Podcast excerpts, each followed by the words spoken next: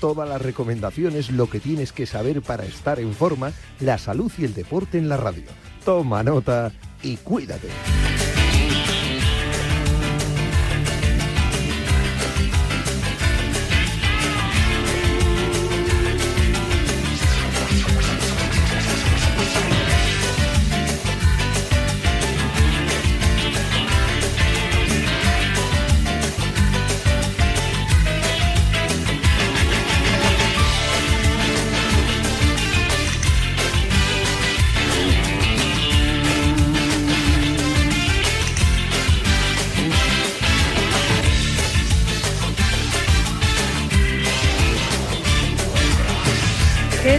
Buenas tardes, bienvenidos a Cuídate, es el programa de salud de Radio Marca todos los días, de lunes a viernes a las 3 de la tarde.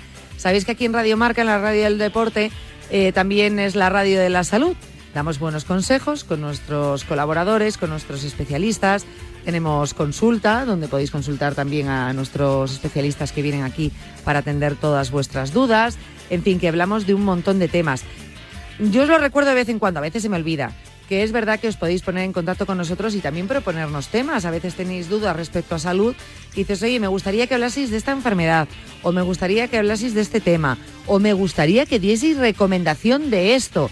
Bueno, pues nos podéis escribir un correo electrónico a cuídate a radio, eh, radiomarca.com y nosotros pues preparamos ese programa porque al final eh, lo que hacemos es intentar ayudaros para situaros en ese camino de la salud tan importante, necesario, buscado y peleado por todos. Voy a saludar a mi compañera Cris Blanco. ¿Qué tal, Cris? Buenas tardes. ¿Qué tal, Yanela? ¿Cómo estás? Tú también propones temas, ¿es verdad? Sí, Cierto es.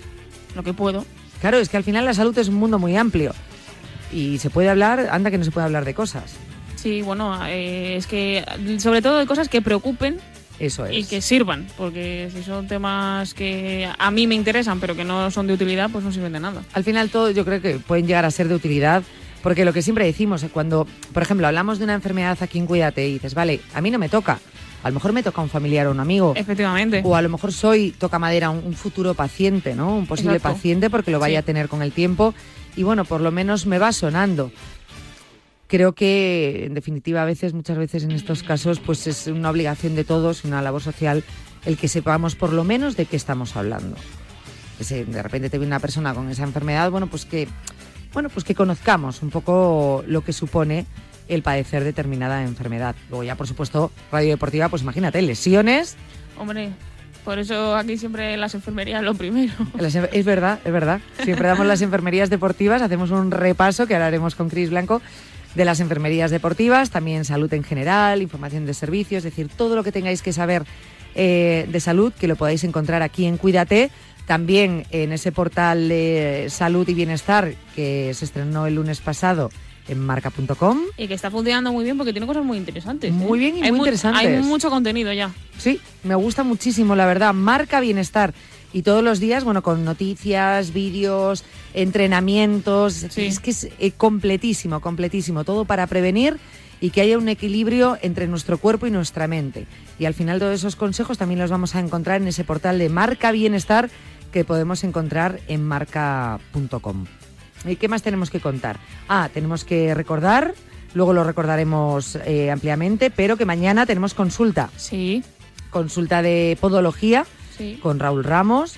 Todos los que quieran reservar ya que escriban un correo electrónico, cuídate arroba radiomarca.com. Eh, voy a adelantaros un poquito los contenidos de hoy. Va a estar con nosotros Martín Jaqueta. Ya sabéis, en cuanto suene su sintonía, a Martín le gusta que nos pongamos el chándal Ya funciona. y que nos pongamos a hacer ejercicio. O sea que antes, bueno, tú ya te has puesto las zapatillas. Yo siempre vengo en chándal. En cuanto terminen las enfermedades deportivas, chándal. Efectivamente. Y mientras dura la sección con Martín, pues hacéis alguno de los ejercicios que nos ha explicado Martín y así aprovecháis esos minutos para, para hacer algo de ejercicio. Después, mañana, 15 de noviembre, es Día Europeo de la Distonía. Muy importante. Eh, es un movimiento muscular, eh, pero que implica muchas más cosas. Así que hoy vamos a hablar sobre esta enfermedad, sobre la distonía. Eh, lo, hablama- lo hablaremos ampliamente. Por ejemplo, os puede sonar porque eh, el chef em, Jordi Roca tiene, tiene esta enfermedad, la distonía muscular, así que cervical la tiene. Sí. Así que, bueno, pues vamos a intentar, a intentar entender un poco lo que significa padecer esta enfermedad. mm, que a veces me enrollo mucho y que no es lo mío, que no tengo que enrollarme. Es importante todo, Todo, todo. todo lo que decimos. Eh, hombre, evidentemente. Eso. Que también tenemos redes sociales. Y aprovecho, como me has dado alas, Claro. cuídate, remarca. Ahí también damos buenos consejos.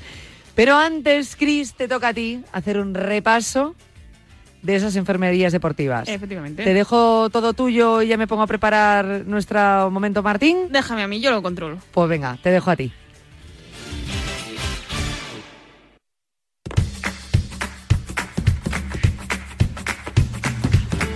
Fin de semana de Copa del Rey. La enfermería del Atlético de Madrid se llenó el día antes de que el equipo se la jugase a un encuentro en el partido ante el Almazán, en el campo de los Pajaritos en Soria. Dos de esos jugadores van convocados con sus selecciones y hablamos de Álvaro Morata, que sufre una lesión muscular de bajo grado en la cadera, según aclara el comunicado del club. No parece que vaya a ser un problema para bajar con la selección y el otro jugador internacional es Yannick Carrasco. El belga sufre una contractura muscular que tiene un tiempo de recuperación más largo, pero en función de su gravedad se verá si estará disponible o no. Tampoco parece que peligre su presencia en el Qatar. Ambos se produjeron sus lesiones en el último partido del Atleti en Mallorca. Además de estos dos jugadores, Sergio Reguilón no va convocado con España. Según el comunicado del club, sufre un cuadro digestivo agudo por el que tuvo que ser ingresado en la noche del jueves en un centro hospitalario. La evolución de su sintomatología, añade, marcará el alta hospitalaria y quedan seis días para el Mundial y siguen sumándose lesionados que no podrán disputarlo a nivel internacional. El central del PSG arrastraba una lesión de la que no ha podido recuperarse a tiempo y Axel Disasi le sustituye en la lista de Didier Deschamps. El guardameta del Barcelona, Ter Stegen, tiene una infección gastrointestinal y permanecerá en Frankfurt por el momento. La selección de Alemania viajará a Oman con el objetivo de realizar un campamento corto de entrenamiento previo al Mundial.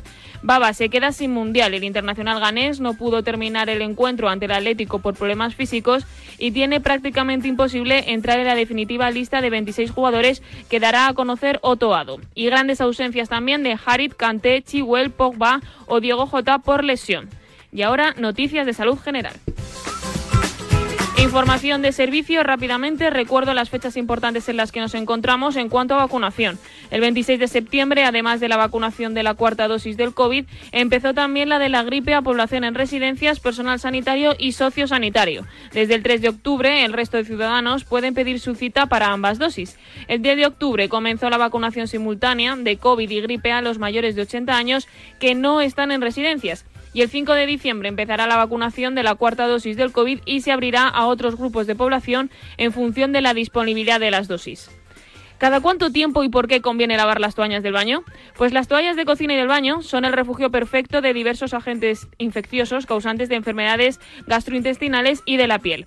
Lavarlas a menudo y secarlas adecuadamente son las mejores medidas preventivas. El tiempo de uso de una toalla depende de factores como el clima de la zona, la época del año o las posibles patologías cutáneas que tenga el usuario. ¿Y por qué a veces huelen tan mal?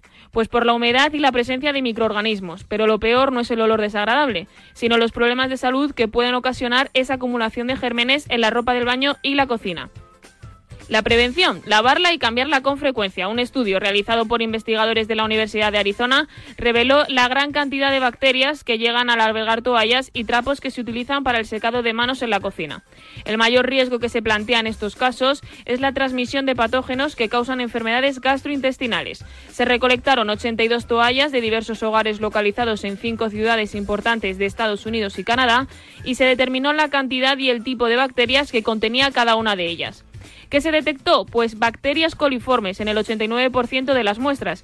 Este tipo de microorganismos están estrechamente relacionados con el suelo, el agua y el tracto intestinal de los animales y se han utilizado como indicadores de las condiciones insalubres en la producción de alimentos y bebidas. La mayoría de bacterias coliformes son inofensivas para los humanos, pero algunas pueden causar enfermedades y con menor frecuencia graves. En ella se encuentra la Escherichia coli, que en el estudio se aisló el 25% de las toallas, y la mayoría de las variantes de E. coli son inofensivas o causan diarrea breve, pero algunas cepas ocasionan cólicos abdominales intensos, diarrea con sangre y vómitos. ¿Cuáles son los riesgos para la piel de la ropa de baño sucia? Pues el potencial dañino de los gérmenes residentes en las toallas de baño, a diferencia de lo que ocurre con las de cocina, se relaciona fundamentalmente con problemas dermatológicos. Entre las más frecuentes destacan la sarna, el ímpetu contagioso, los moluscos contagiosos, las tiñas y otras enfermedades de la piel de origen vírico. ¿Y qué personas deben tener más cuidado con la ropa de baño? Pues las enfermedades dermatológicas como dermatitis, atópica, proasis o acné tienen la barrera cutánea alterada, lo que hace que el contagio sea más fácil porque el agente infeccioso penetra con mayor facilidad en la piel. Continuamos en Cuídate.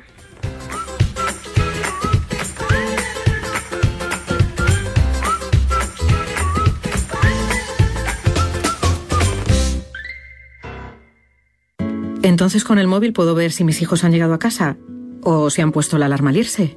Claro, puedes verlo todo cuando quieras. Con la app ves si está conectada la alarma y con las cámaras puedes ver si están ellos o no.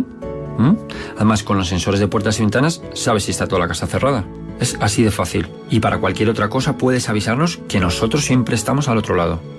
Protege tu hogar frente a robos y ocupaciones con la alarma de Securitas Direct. Llama ahora al 900 103 104. ¡Ven! ¡Métete debajo de mi paraguas! Siempre hay alguien que cuida de ti. En Autocontrol, anunciantes, agencias y medios, llevamos 25 años trabajando por una publicidad responsable. Campaña financiada por el Programa de Consumidores 2014-2020 de la Unión Europea. Ahora los domingos tienen otro color. No te pierdas Papel, el nuevo suplemento dominical del mundo. Reportajes, entrevistas, salud, bienestar, cultura, pasatiempos y mucho más. Nuevas historias para leer mejor y todo el contenido de siempre por el mismo precio. Todos los domingos en tu kiosco Papel, el nuevo suplemento dominical del mundo.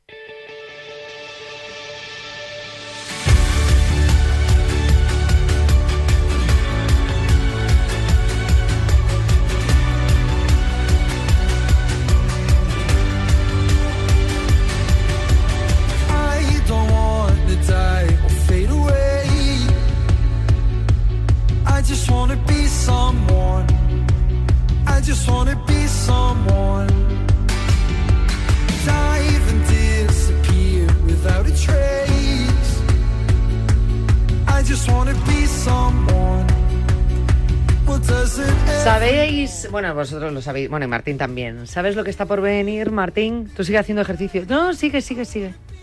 ¿Sabes lo que está por venir? Está subiendo y bajando los brazos. Sí. Es el ejercicio de referencia con esta sintonía. ¿Sabes lo que está por venir la próxima semana? No, cuéntamelo. El Mundial de Qatar. Ah, lista. Claro que lo sé. Claro, y que no vamos a estar aquí la próxima semana. Escucha. Te voy a echar mucho de menos. Bueno, pero nos vamos, a, ¿eh? nos vamos a ver igual porque voy a intentar verte porque me acabo de enterar que coincidimos en el mismo gimnasio y nunca nos cruzamos. Es muy fuerte, pero ¿a qué horas vas para no cruzarnos? Porque yo me paso la vida en el gimnasio. No, no, no, ni tú te pasas la vida, ni yo sé el horario en el que voy, porque la realidad es que nunca lo sé. Voy a tantos horarios al que, me, al que puedo. Que me podrías haber pillado en cualquier momento. Sí, no, no, no. Si no te pillé es por algo. A ver, yo empecé muy bien el año pasado, en septiembre del año pasado. ¿Mm? En enero tuve que dejarlo Vale, acepto. Bueno, tuve que dejarlo. Es que no me daba tiempo. que debería haber sacado el tiempo. Y yo prometí, y prometí, voy a ir y dije, bueno, ya, espérate que ya está llegando el verano. Y ahora cuando arranque, septiembre. Es cierto que estamos en noviembre. Todavía. Pero antes de terminar 2022, yo voy a ir. Pero me dice mi marido, pues bórrate. Y yo, ¿para qué? No, no te borras. Es que si me borro no voy. No, no, si te borras ya... Entonces, no, no, no, yo quiero ir. A mí me gustaría verte allí y, yo qué sé. No. Eh, Podríamos quedar un día allí en el Me encantaría quedar, nos vamos a grabar y te voy y vamos te voy, a, te voy a marcar cuáles son los ejercicios básicos que deberías hacer siempre en tu día a día. Vale. Es más fácil no te lo puedo poner. Pero quedamos en la cafetería y explicamos. No. Nos explicamos primero. No, no, no, no, no. ¿Eh? Entrenamos primero y después vamos a la cafetería. Pero me tendrás que explicar antes lo que hay que hacer. No, no, no. Sobre la marcha. No, no, no he aprendido de un gran, de un gran profesor que en, cuando yo estudiaba educación física me dijo que la imagen era la mejor manera de explicar las cosas. La imagen, el que te vean haciendo. En realidad era para los niños, pero como tú tienes, tienes un punto de niño todavía que vamos a utilizar en esto, yo te voy a mostrar con la imagen las que vamos a hacer. No, en la cafetería no voy a hacer el ridículo. No, claro, pero dije en la cafetería me explicas lo que vamos a hacer y ya luego subimos. Con la imagen arriba, como una niña. Como le explico a mi hija Martina, Uma o Lucía, con la imagen te lo voy a explicar a ti. Ya, ala, ala, venga ahí. Serás la mayor de las tres, pero bueno, oye. Te voy, a, te voy a cuidar como una hija. Vale, pero entonces, vale, sí, a mí me apetece, ¿eh? me parece muy divertido, en plan, al está. gimnasio y ya verás, o sea, ya verás. Ahí está. Te doy una hora para que me abandones. Te- vamos, no hay, no hay ningún problema. Nunca habrás abandonado a nadie tan rápido como a mí. Pues no le tocas el timbre a ningún sordo. Con o a lo cual, mejor tranquilo. no. No, no, buena frase, no le tocas el timbre a ningún sordo. Vamos, ahí estaré. Y te escucharé y estaré. Bueno, venga, vale, pues nada. Eh, vamos a aprovechar la próxima semana, por ejemplo, que no hay mundial. Podríamos aprovechar y vernos en el Compro. gimnasio. Vale, me parece muy bien. Tiene que ser a lo mejor por la mañana, Me da igual. porque por aquello de por la tarde, claro, los niños, los quehaceres y todas estas cosas. Eh, Desgraciadamente, voy a ver si me afortunadamente. funciona la llave de entrada. Nada, te va a funcionar. Desgraciadamente, afortunadamente, no estoy más en Boutique Gym Serrano 50. Lo sé, Porque, lo bueno, contamos aquí, ¿te sí, lo acuerdas? contamos, claro que me acuerdo, claro que me acuerdo. Entonces, como, como no estoy, tengo mucho tiempo. Mucho tiempo para, para disfrutar contigo, así que prepárate. Nada, nada, nada. Pero un día, ¿eh? A ver si me vas a poner aquí a tu disfrute y qué es mi sufrimiento. Bueno, no, no, bueno, a mí me gusta, reconozco que me gusta un poquito ver sufrir a mis alumnos, pero escucha, un poquito, un poquito. A ver si termino llorando. No, no, llorando nunca. A lágrima Nunca, viva. Nunca, nunca, nunca, nunca. Uy, tú no sabes las peloteras que me puedo coger yo ahí. No, no, no, no, no, donde yo veo una, un, un- eso, un brillo en el ojo que ya sé lo que viene, ahí, ahí yo ya sé. te Vale, llevo, punto. te voy a poner un reto Venga, cuenta. para ese día. Eh, tú me vas a entrenar diciendo esos ejercicios. ¿vale? Los vamos a practicar, vamos a hacer algo de máquina. Sí, muy bien.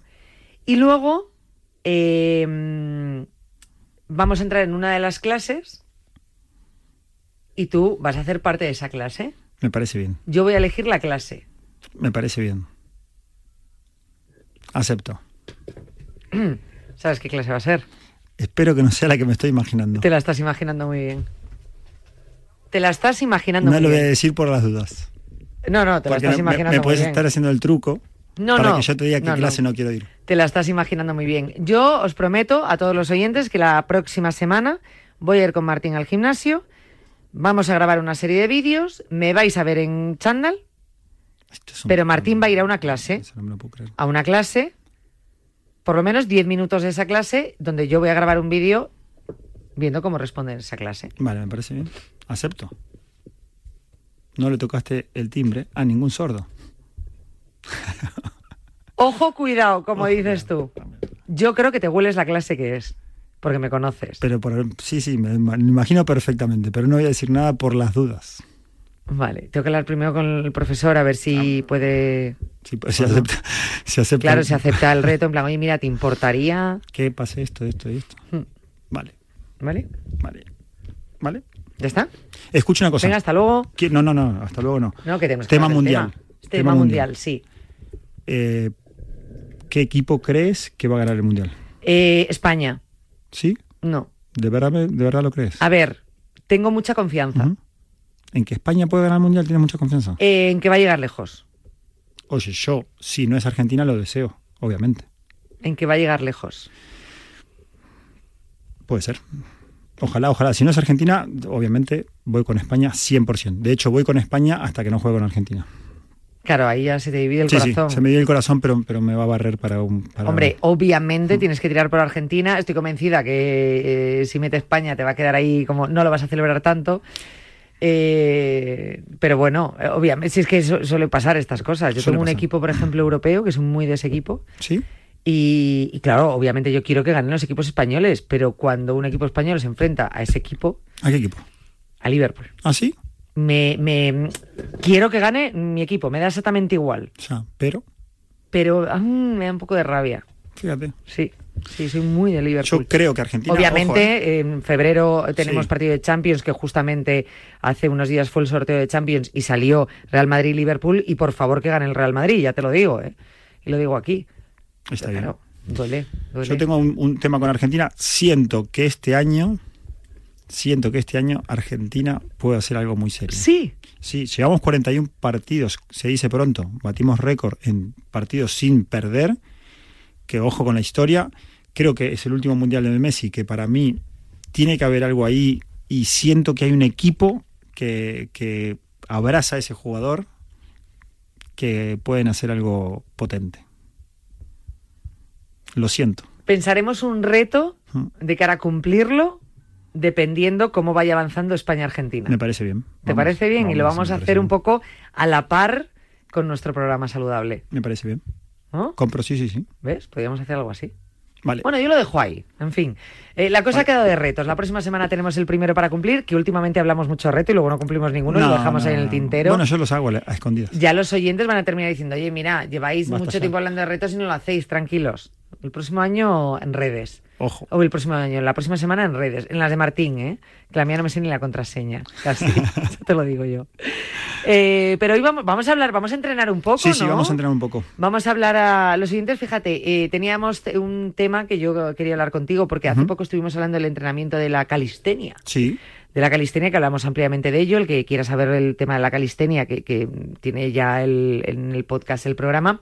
Pero hablamos de las famosas dominadas yo te decía, me parece algo complicadísimo, o sea, es imposible, o sea, una dominada, o sea, a mí personalmente digo, no puedo. Entonces dije, habrá oyentes que le ocurra lo mismo. Vamos a hablar de las dominadas en el día de hoy. Perfecto, ¿Cómo arrancarnos con las dominadas? Claro, primero alguno dirá, ¿pero qué es una dominada? Que también habrá algún oyente que lo diga. Bueno, vamos a empezar por, por, por, eso, por la base. ¿Qué es una dominada? Una dominada es simplemente un ejercicio en el que estamos colgados de una barra y tenemos que subir para trabajar nuestra espalda. Imagínate que estamos colgados de una barra sin nada de peso, solo con nuestro propio peso corporal, aunque en casos muy avanzados sí podríamos tener peso colgando más allá del corporal, pero estamos colgados en una barra eh, con una toma palmar no estamos trabajando bíceps, estamos trabajando con eh, toma palmar 100%. Significa, o sea, las manos como de frente, o sea, como si Exactamente, los de frente. No la, palma de la mano mirando para ti. Exactamente. Sino mirando... Mirando hacia atrás. Ah, manos arriba, esto es un atraco y cierras las exactamente, manos. exactamente. Entonces, a partir de ahí, brazos totalmente extendidos y tratamos de subir hasta eh, pasar la cabeza por encima de la barra. Hasta aquí y bajo. Hasta aquí y bajo. Vale. Entonces, ese es un ejercicio que para hombres es más fácil, lo reconozco. Para mujeres es más complejo. Una mujer que haga una, una dominada, una, ya estamos hablando de una mujer que está muy, muy en forma. Cuando hacen dos, tres, ya ni te lo cuento. Incluso sí he visto a muy pocas mujeres hacer diez, pero estamos hablando de, de, pocos casos en el que hagan, hagan diez dominadas. Dicho esto, a veces queremos hacer una dominada sin ir a hacer los pasos metodológicos previos, que es ahí el donde yo veo el principal error. ¿Por qué? Porque tú te tumbas boca abajo en el suelo, en tu casa o donde sea, y pones las manos, a, eh, flexionas los brazos a 90 grados y simplemente extiendes tus brazos al máximo y los vuelves a traer, ya empezamos a activar toda la zona, toda la cintura escapular donde estimularíamos eh, nuestra masa muscular para trabajar una dominada. Y lo mismo, ahora como está Janela sentada, el mismo ejercicio que muchas veces hacemos cuando, cuando suena nuestra música, brazos a 90 grados y subo, brazos a 90 grados, subo, vuelvo a flexionar. A partir de ahí, fíjate, con un par de vasos, fíjate lo que estoy diciendo, un par de vasos, que eso no pesa nada. Lo hacemos con algo más de peso, cuando no sean vasos, podemos hacerlo con vasos que tengan. Eh, no, vasos que tengan. Unas botellas, por ejemplo, de agua, unos botellines de agua. Exactamente, unos botellines, luego puede ser una botella de un litro, que ya estamos hablando de que empezamos a mover algo de peso. Otra manera de trabajar esa misma, esa misma, ese mismo paso metodológico estando tumbados boca abajo, imagínate que tenemos una banda elástica que la ponemos en la silla o en la mesa y enganchamos con, con, esta banda elástica y traccionamos de la misma manera. Es otra manera de empezar a trabajar nuestra cintura escapular ya un poquito más avanzado, porque depende de la eh, banda elástica que tengamos, pueden ser más peso o menos peso. Y así, poco a poco, podemos ir eh, haciendo nuestra deseada dominada. Tiene mucho que ver nuestro peso corporal.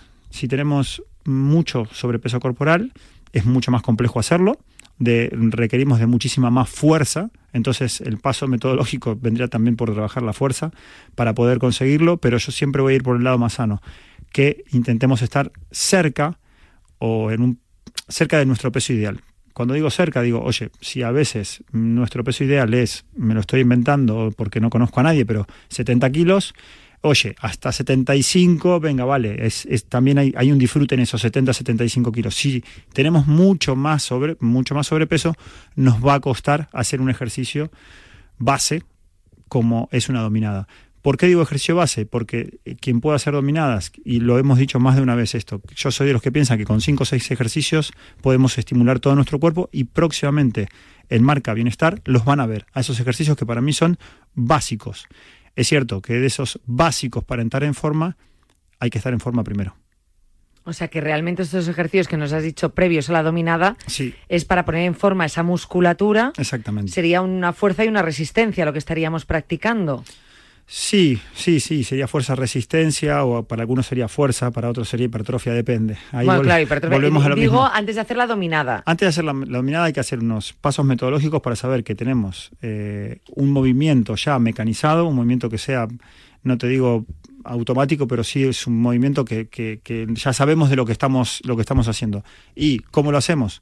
Con nuestro propio peso corporal, con algún vaso, con alguna botella, con bandas elásticas, para empezar a estimular poco a poco toda esa zona que en un momento va a ser mover nuestro propio peso corporal. Por eso hablo de una ligereza en el peso corporal para poder trabajarlo más veces.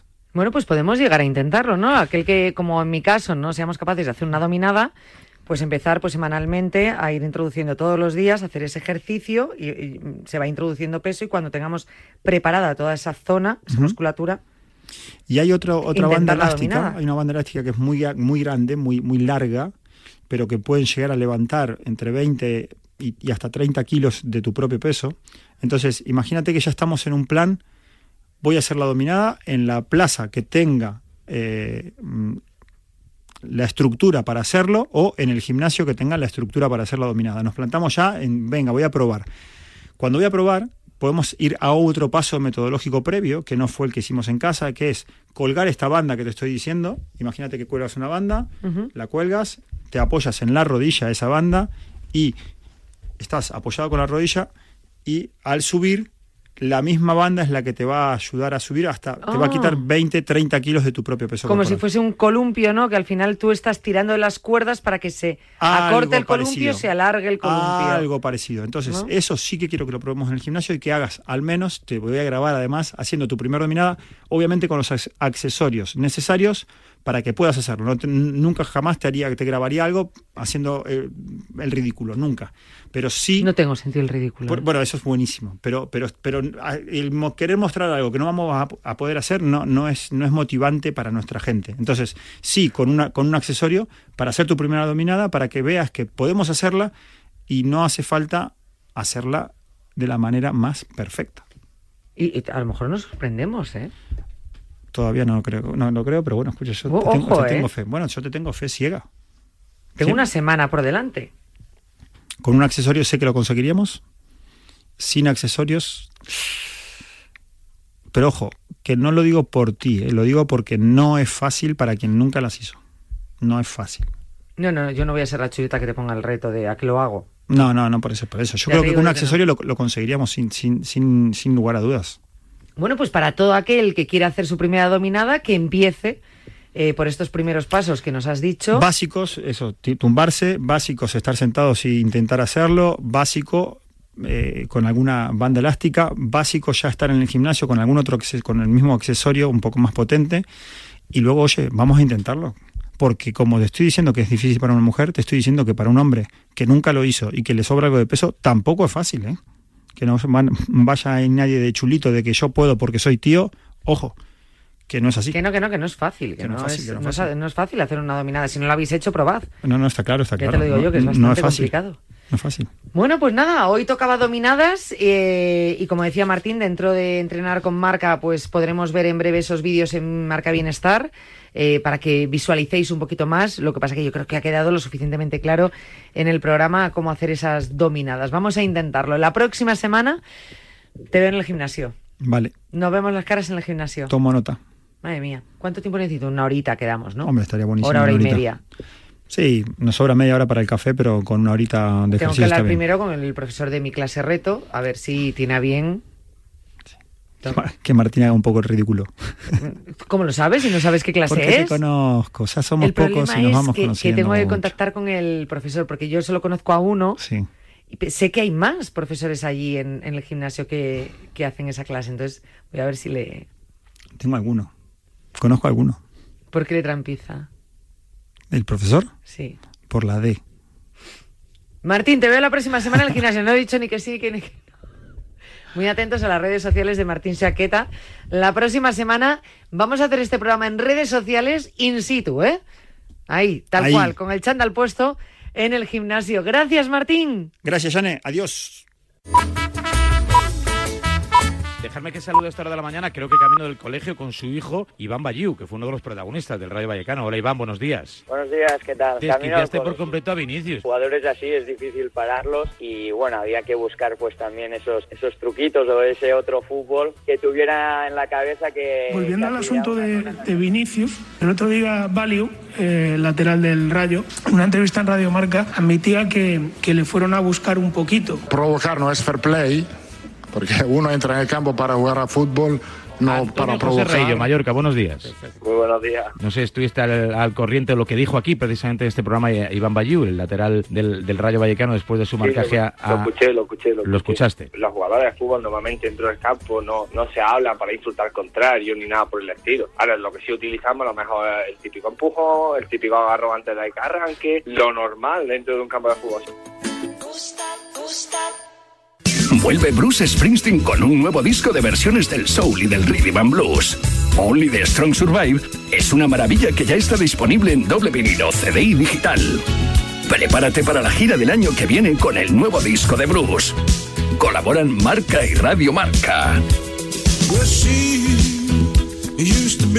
Atenazón es el programa de pesca y caza de Radio Marca.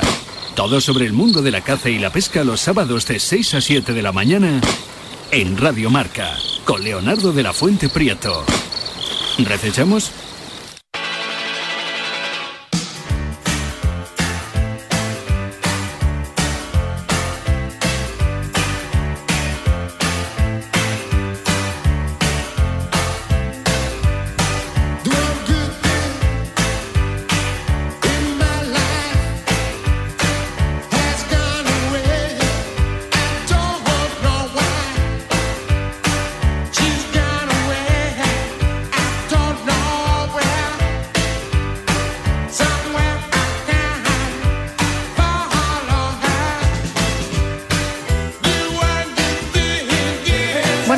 Os decía al principio, mañana es eh, 15 de noviembre, es el Día Europeo de la Distonía y vamos a conocer un poquito más aquí en Cuídate esta enfermedad. Y vamos a situar la patología con algunas cifras y vamos a hablar un poquito sobre ella. Veréis, la distonía es el segundo trastorno del movimiento más frecuente después del Parkinson. Unas 20.000 personas en España padecen este trastorno del movimiento y hay un problema de diagnóstico. Eh, cifras del año pasado situaban en un 40% los pacientes que padecen distonía y son diagnosticados erróneamente. Estamos para hablar de este tema con el doctor Diego Santos, coordinador del Grupo de Trastornos del Movimiento de la Sociedad Española de Neurología. Doctor Santos, ¿qué tal? Buenas tardes. Hola, muy buenas tardes. Bueno, vamos a, a- conocer un poquito eh, de su mano, doctor, esta, esta enfermedad de la que no habíamos hablado en este programa. Algunas personas o oyentes a lo mejor le, le suena porque no hace muchos meses, por ejemplo, el chef Jordi Roca eh, comentaba ¿no? que padecía distonía cervical. Eh, también hemos leído algún artículo donde se relaciona esta enfermedad o esta patología con, con los músicos. Eh, se le llama distonía del músico. Eh, lo digo por centrarlo por si algún oyente le sonaba, pero mm, la distonía es mucho más y creo que hay distintos tipos de, de, de- de distonía. Vamos a empezar por el principio. De manera general, ¿cómo podemos entender esta enfermedad? ¿Qué es la distonía?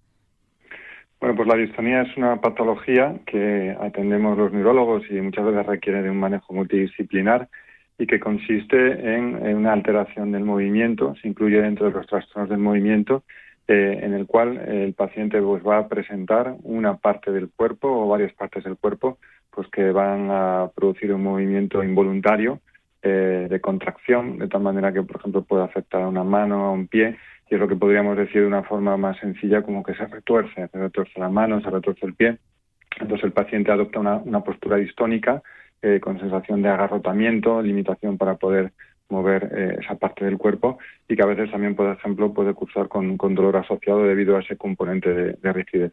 Ajá. Em, bueno, sus síntomas entiendo que, bueno, pues lo que estaba comentando ahora, ¿no? Cómo lo podemos empezar a notar. No tiene, no sé si tiene eh, más síntomas asociados que nos puedan dar una pista o en qué momento, por ejemplo, una persona que empieza a tener estos síntomas em, tiene que acudir al especialista o directamente al neurólogo, porque claro, como decíamos al principio, estamos ante una enfermedad eh, que tiene un problema de diagnóstico. Bueno, realmente cuando el paciente percibe algún síntoma de este tipo, es decir, pues yo me encuentro en una situación normal en cuanto a mi estado de salud y de repente empiezo a notar, pues por ejemplo, que al utilizar el teclado del ordenador, pues se me retuerce la mano, entonces tengo que parar o tengo más limitación, o por ejemplo me pongo a correr y noto que el pie se me agarrota y que me limita pues esta actividad, o que por ejemplo noto en el cuello mucha sensación de, tensión con componente de dolor, de, contractura, o por ejemplo a veces también lo que es la distonía que afecta a los músculos auriculares, que es el blefaroespasmo, ¿no? que es que uno tiene eh, episodios continuos de, cierre palpebral, a veces con sensación, como por ejemplo de molestias en los ojos, de, picor, etcétera, pues son síntomas, por supuesto, que hay que consultar con el médico de atención primaria. Y luego ya el médico de atención primaria, pues obviamente que hacen una labor excepcional, pues va a valorar eh, la sintomatología y si es pertinente o no derivar al neurólogo. La distonía a veces es distonía, pero otras veces forma parte pues, de otros síntomas que se pueden asociar en el contexto de la patología que produzca la distonía. O sea que hay otras enfermedades que pueden tener como síntoma una distonía. Eh, efectivamente, la, distonía en sí misma pues, pues es algo, un síndrome, ¿no? Es una manifestación que puede ser eh, o bien lo que se llaman distonías primarias o idiopáticas, que bueno pues son aquellas que se asocian a mutaciones eh, genéticas eh, se conocen hasta más de 20 mutaciones que están descritas. Eh, a veces este tipo de distonías pueden ser lo que llamamos distonías generalizadas que empiezan en edad neuropediátrica y suelen manifestarse más por el inicio pues a nivel de una extremidad inferior a nivel del pie a nivel de la pierna y luego pueden poco a poco progresar y llegar a afectar prácticamente a todo el cuerpo, de tal manera que de una pierna pasa a la otra pierna, a los brazos, y el paciente puede adaptar posturas distónicas pues a nivel global, incluyendo la espalda, y pueden ser pues muy, muy abigarradas y muy, muy limitantes, discapacitantes para el paciente y la familia. Y otras veces pues pueden ser distonías secundarias a, pues, a, algo, a una patología concreta.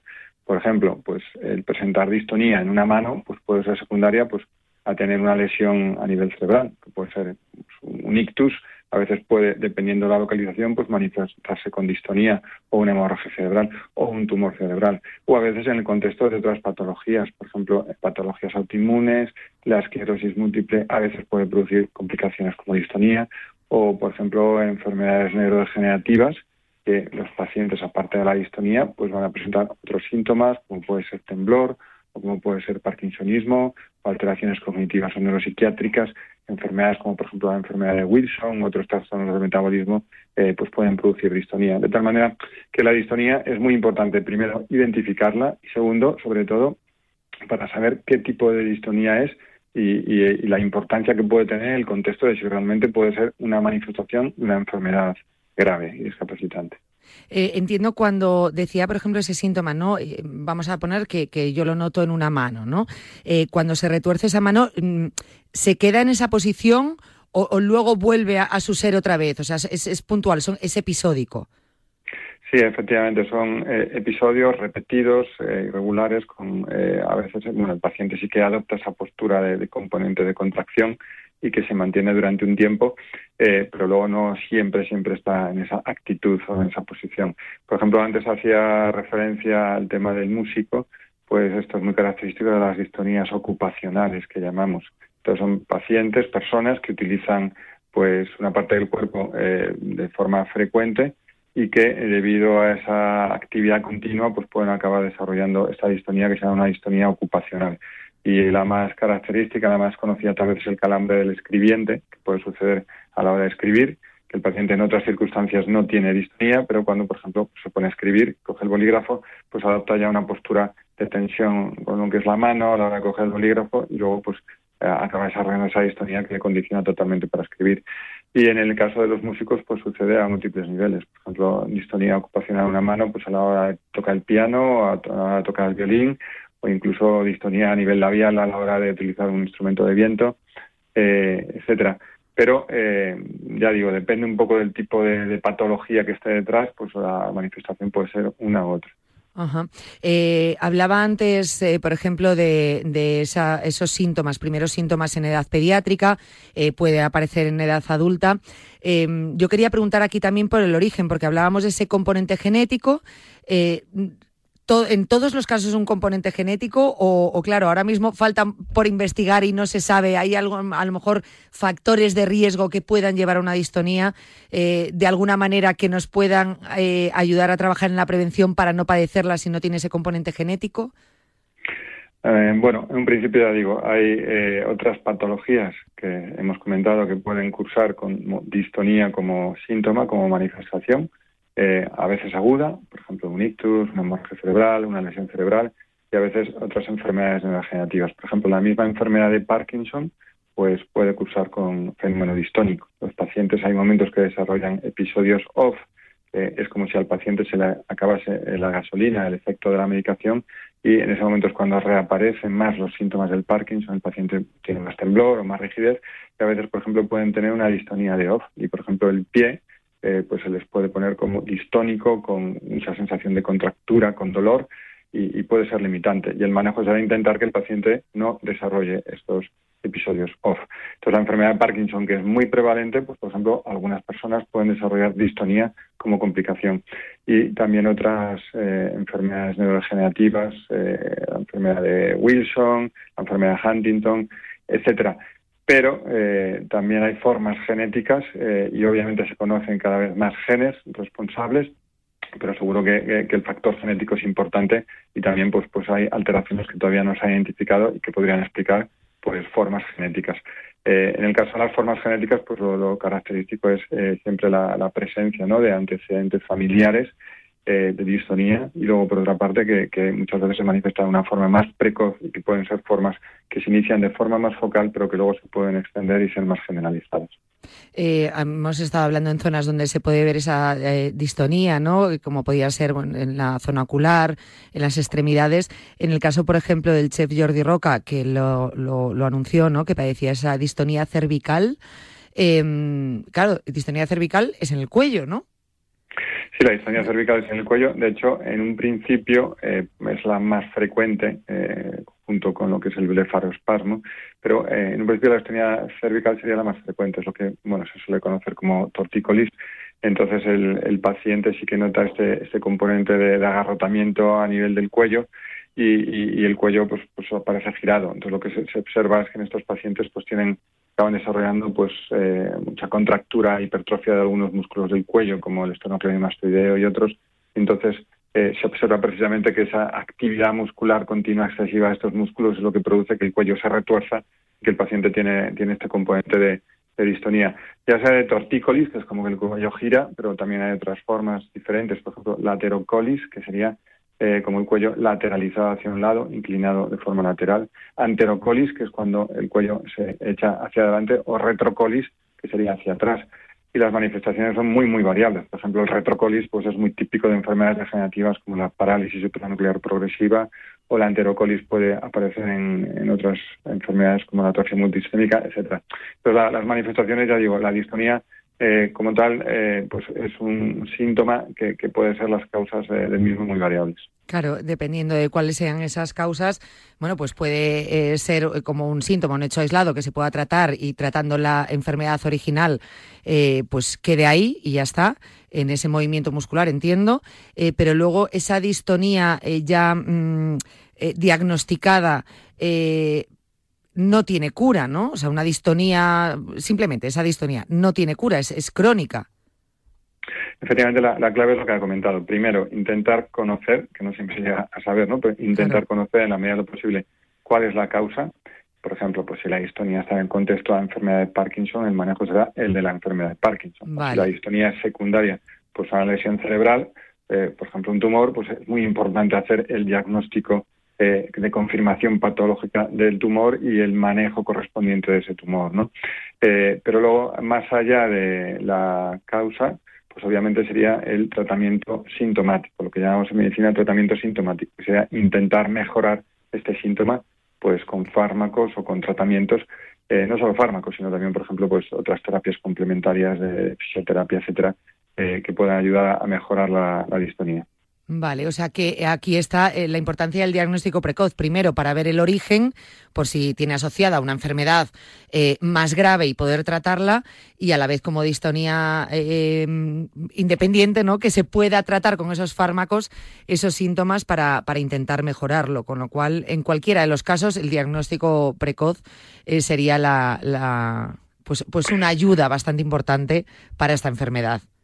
Efectivamente, el diagnóstico precoz es muy importante y luego ya con respecto al tratamiento, pues podemos utilizar eh, fármacos ¿no? que actuarían pues, a nivel sistémico. Podemos utilizar eh, diferentes grupos de fármacos, eh, el clonazepam, otras benzodiazepinas, tetrabenacina, anticolinérgicos, algunos neurolépticos. Bueno, podemos tratar con diferentes fármacos la distonía, pero es verdad que al final es muchas veces un problema muy focalizado. Cuando damos un fármaco por vía oral, el efecto es más sistémico eh, y también más riesgo de efectos secundarios a nivel sistémico. Entonces, eh, bueno, en general en muchas distonías, pues el tratamiento de elección es la toxina botulínica, que sería la infiltración eh, periódica con este tratamiento, que lo que hace en cierto modo, pues, pues traduciéndolo en un lenguaje sencillo, sería como relajar ese componente de contracción excesiva a nivel muscular para que ese músculo que está contraído y que, que produce esa distonía, pues se relaje y entonces pueda mejorar la sintomatología.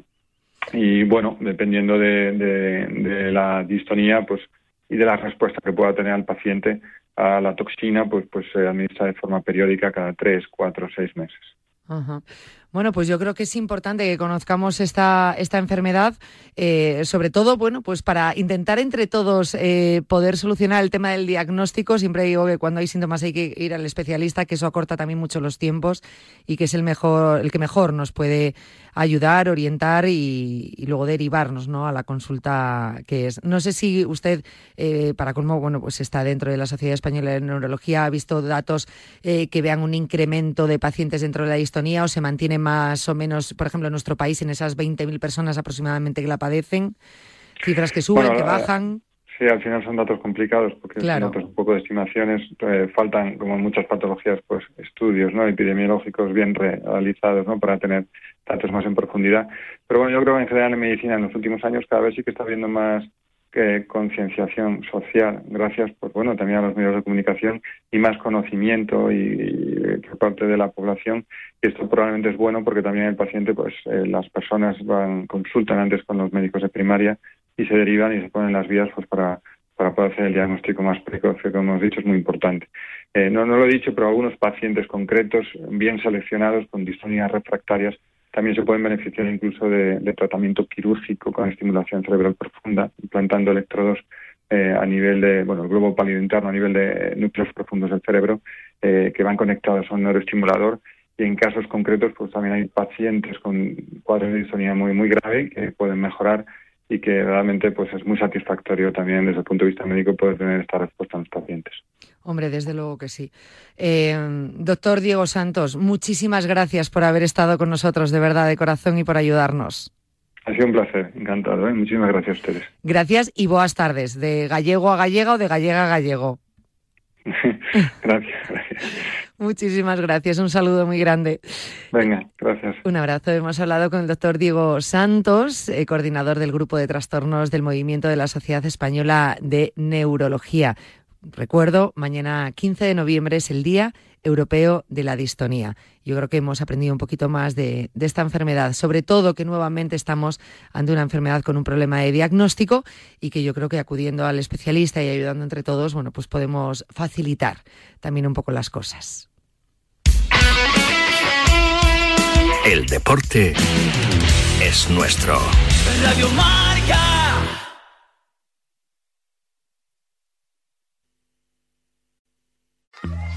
Como padres sabemos que nuestros niños son curiosos y no siempre podemos evitar que se ensucien jugando, se pongan lápices prestados en la boca o se expongan a estornudos de otros.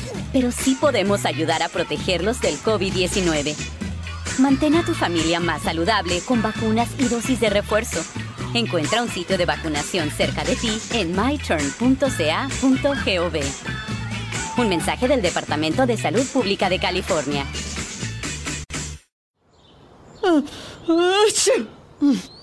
Tal vez solo sea alergia. Tal vez estoy bien para viajar. Tal vez no contagie a nadie del COVID en el juego. Sal de las dudas. Hazte la prueba del COVID-19 si has estado expuesto o si te sientes enfermo y antes y después de viajar y reunirte con otros. Encuentra más información en covid19.ca.gov diagonal español. Un mensaje del Departamento de Salud Pública de California. Tal vez solo sea alergia. Tal vez estoy bien para viajar. Tal vez no contagie a nadie del COVID en el juego. Sal de las dudas. Hazte la prueba del COVID-19 si has estado expuesto o si te sientes enfermo y antes y después de viajar y reunirte con otros. Encuentra más información en covid19.ca.gov diagonal español. Un mensaje del Departamento de Salud Pública de California. Como padres sabemos que nuestros niños son curiosos y no siempre podemos evitar que se ensucien jugando, se pongan lápices prestados en la boca o se expongan a estornudos de otros. Pero sí podemos ayudar a protegerlos del COVID-19. Mantén a tu familia más saludable con vacunas y dosis de refuerzo. Encuentra un sitio de vacunación cerca de ti en myturn.ca.gov. Un mensaje del Departamento de Salud Pública de California.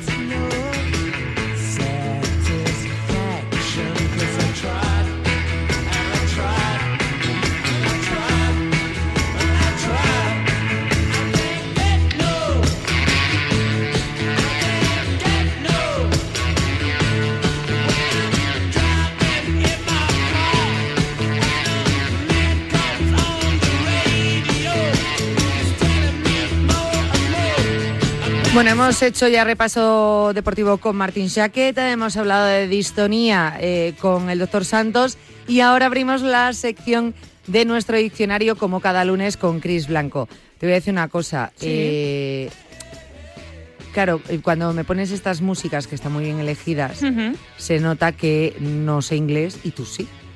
¿Por qué Porque te estaba escuchando tararearla y tú, claro, tú lo dices guay. Bueno. Yo me invento las letras. Satisfaction. Sí.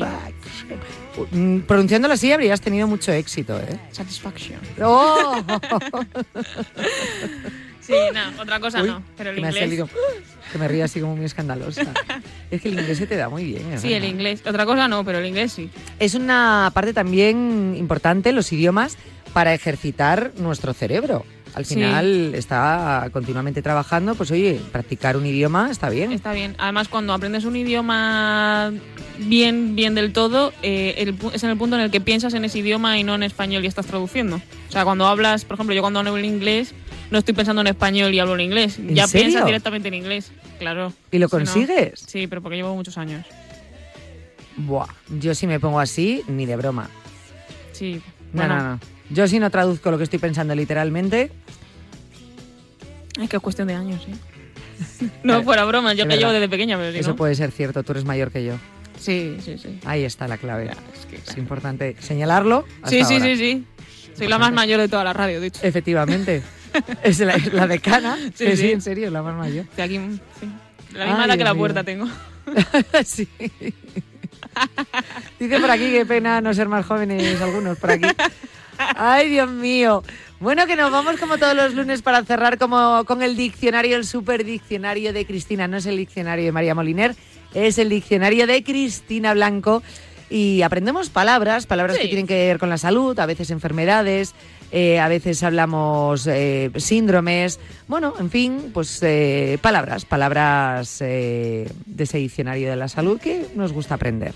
Hoy te traigo otro de Disney, ¿Vale? ¿vale? De la Cenicienta. Vale. Eh, entonces el síndrome es prosopagnosia. Prosopagnosia. Sí, ¿vale? Espérate, la cenicienta no era la vida durmiente, la cenicienta, vale, ya sé, la Zapatito cenicienta de ya sabemos. cristal. Zapatito de cristal, efectivamente, que trabajaba para su madrastra, todo esto. Y el Entonces, príncipe. A ver, ¿dónde eh, vemos la trosopragna? ¿Qué? El momento culmen de la Cenicienta es cuando Sí. pierde el zapatito de cristal. Sí. ¿no? Entonces, el príncipe va en su busca y dice que se casará con la dueña de ese zapato. Ajá. Entonces, no reconocer un rostro se conoce como prosopagnosia. Es decir, lo que le pasa al príncipe es que quiere buscar el zapato porque no se acuerda de la cara de la chica. Vale, Porque, vale. Claro, o sea, porque cuando vemos la peli no nos damos cuenta de eso, pero vamos a ver si te acuerdas de la cara de la chica, ¿por qué no buscas a la chica antes que al zapato? También es cierto que creo que la chica llevaba un trozo de máscara.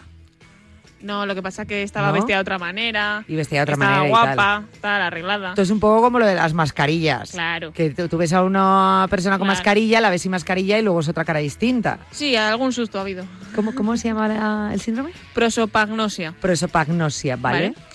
Eh, es una forma de agnosia visual que provoca que aquellos que la padecen sean incapaces de reconocer los rostros. ¿Y a qué se debe? Pues a la presencia de enfermedades neurodegenerativas o a lesiones en el lado derecho de la circunvoluciones lingual y fusiforme y afecta a un 2,5% de la población. Un 2,5. Sí. Madre mía, pues, pues es bastante, siempre ¿eh? decimos que aunque sean porcentajes pequeños en temas de salud y demás, es bastante. Fíjate que lo estaba Es buscando. claro, esto no confundir, por favor, que nadie me acribille, no confundir de es que soy malo para recordar caras porque esto soy un despistado. Pues oye, no es lo mismo. No tiene nada que ver. Aquí es ver. cuando realmente no puede reconocer esa cara. De hecho, Exacto. la estaba buscando aquí porque fíjate, no lo sabía por el nombre, Sí. pero me sonaba la explicación de la enfermedad y efectivamente la tiene Brad Pitt. ¿Has visto? La tiene Brad Pitt. Eh, Yo creo que el actor. El actor la tiene. Esa, eh, yo creo que no hace mucho que se supo ¿no? de, de ello. Eh, también se llama ceguera facial. Bueno, más fácil de decir y más... Vale. La verdad que, porque es curiosa, hay enfermedades que son muy curiosas, ¿no? La verdad que sorprende la explicación que estás dando de, de esa prosopagnosia, pero tiene que ser muy limitante. Sí. Y tiene que, que llegar a, bueno, a padecerlo también psicológicamente la persona, ¿no? Que el Sí. enfermo, porque tiene que ser tremendo. Al final es una lucha ahí social, porque realmente tú tienes una enfermedad donde no reconoces esa cara, no la recuerdas, pero no por un despiste, sino porque tu cerebro pues impide que la reconozcas, ¿no? Y tiene que ser bastante, bastante discapacitante y, y, bueno, pues comprometer al final ese, ese día a día. Fíjate en, en la peli de la Cenicienta. Si es que... Tremendo. Será por pelis. Tremendo documento. Y habrá más pelis, tendrás Habrá todavía más, ahí, ¿no? Sí, sí, sí. Bueno, bueno, pues nada. Eh, Cris, muchas gracias. A ti, Yanela. Que mañana más y mejor. Mañana tenemos consulta. Mañana tenemos consulta. Vamos a recordarlo, mañana es 15 de noviembre, martes. Estará con nosotros, ojo, nuestro podólogo. Mañana no tenemos fisioterapia, nutrición, sino que abrimos de nuevo en Cuídate en esta temporada la consulta de podología. Va a estar con nosotros Raúl Dara- eh, Ramos, él es podólogo, em, director de cirugía en, en Podoactiva y además es el director de la clínica de Podoactiva Olavide y va a estar aquí con nosotros para atender todas vuestras consultas. Cualquier problema que tengáis en el pie, no sé si me ocurre fascitis plantar o, mm, por ejemplo, que queráis correr una carrera y que queráis hacer un buen estudio de la pisada, cómo se hace, cómo no. Hay casos donde a lo mejor es mm, debería ser obligatorio, muy recomendable por Sí. una situación ¿no? de nuestro pie o por, por la ergonomía de nuestra pisada. Bueno, pues vosotros preguntáis y el podólogo responde. Eh, Raúl Ramos, repito, director de Podo Activa Olavide, va a estar aquí con nosotros eso de las tres y media. Abrimos la consulta. ¿Que os queréis adelantar un poquito a pedir vuestra consulta? Bueno, pues escribís un correo desde ya a cuídate arroba radiomarca.com. Cuídate arroba radiomarca.com. Oye, quiero consultar al podólogo. Y mañana le pasamos vuestras preguntas. ¿Qué queréis esperar mañana? Bueno, pues mañana en cuanto empiece el programa, llamáis al teléfono del oyente, Sí. reserváis turno y entran en directo. Así de sencillo. ¿Tú los pies bien? Yo bien. Sin problemas. Bueno, el pie derecho lo tuerzo un poquillo. ¿Lo tuerces un poco? Sí. Bueno, ah, bueno, pues a lo mejor, oye. Eso al- eh, al final parece una tontería, pero pisar mal te hace que te duela la cadera. Sí, pues la pisada. Tú date cuenta que el pie o los pies es lo que sustentan todo el cuerpo. Claro, sí. Bueno, haré una consulta, venga. Al final, una mala pisada termina afectando muchas veces a la cadera, por ejemplo, lo que estás diciendo, a la columna, eh, cervicales incluso, puede Sí. traer muchos problemas. Y dices, tengo el dolor en las lumbares, y a lo mejor te empieza a ver el especialista y dice, ya, pero es que el, el- el origen no está aquí. El origen no está ahí, efectivamente. El origen está en los pies. Así que mucho cuidado. Como dice Martín, ojo, cuidado. Y tú no has dicho hoy efectivamente. No, hoy no, ¿No? porque te dije que la semana pasada que me lo estaba quitando. Es que, bueno, no he sido consciente si lo has dicho, a lo mejor lo has dicho. Creo que, creo que no. Bueno, si no, hemeroteca ya. Que echen para atrás el copión. Eh, efectivamente, ahora mismo ya, pues he perdido esa Ah, regla. nada. En fin, muchas gracias, Cris. A ti, Yanela. Os lo recuerdo otra vez, mañana consulta de podología con Raúl Ramos aquí en Cuídate a eso de las tres y media de la tarde. Que queréis mandar ya vuestra consulta, cuídate arroba radiomarca.com. Hasta mañana martes. Adiós.